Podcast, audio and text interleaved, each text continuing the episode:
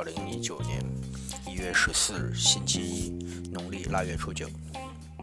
你有过目标长远，但当下却从没有努力执行过的计划吗？人很少能够在处理现在和将来两者当中把握一个恰到好处的尺度。那些以希望和努力的生活来将来的人，盯着现面。不耐烦地等待将要发生的事情，仿佛将来的事情才会为他们带来真正的幸福。在这期间，他们却对现在不予理会，不加咀嚼，听任现实匆匆逝去。叔本华人生的智慧。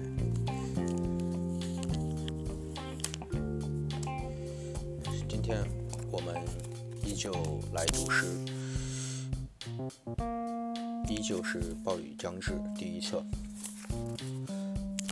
英雄蓝调。是啊，我的这个女朋友，我发誓她是尖叫的的那一方。她要我做一个英雄，好让她向朋友炫耀。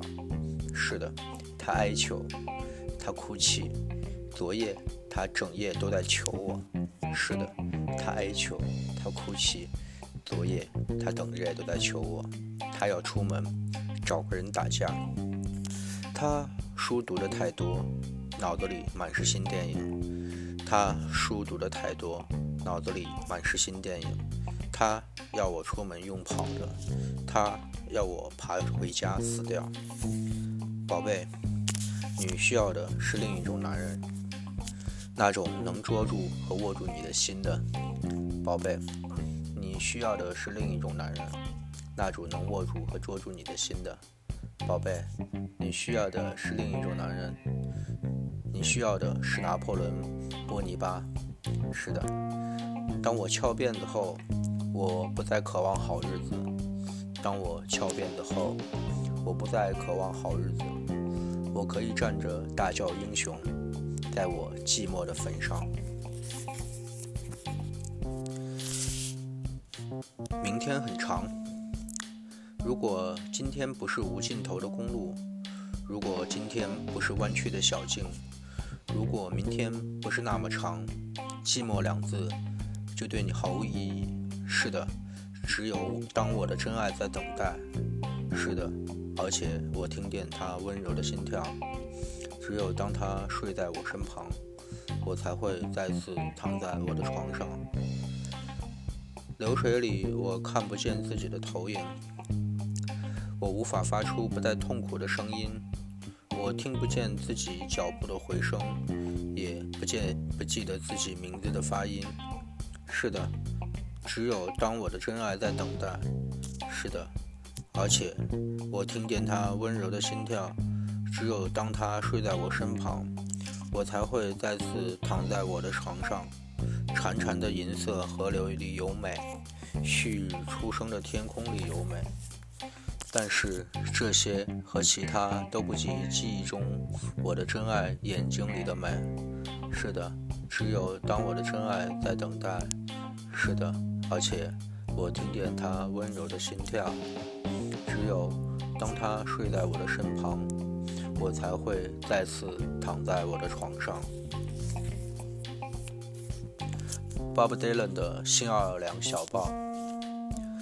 我坐在一节木桩上，在南方的新奥尔良，我的心情有点低落，人很肮脏，也挺恶劣。迎面走来一个家伙，他连问也不问一声，说：“我认识一个女人，能让你心情好转。”我想都没有想，理所当然的回答：“那我们去找那位女士。”他对我会有帮助。我们一起过了河，坐在一条小船里，然后我们来到一扇门前，门牌号是一零三。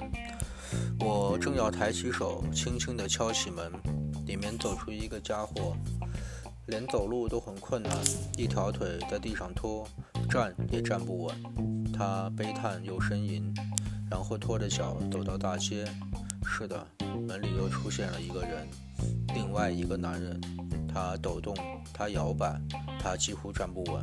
他的眼里有一种恐惧，好像他才跟熊打过一架。马上就要死翘翘了。我从钥匙孔里看进去，看见厅堂里走过来一个长腿的男人，他似乎无法爬行。他开口很含糊，说些破法语。他好像被活动扳手伺候过。是啊，到了这个时候，我吓得不敢敲门，我吓得不敢动弹，处在惊恐的状态。我哼着一段小曲，拖着双脚移动，然后开始后退，倒退到大街上。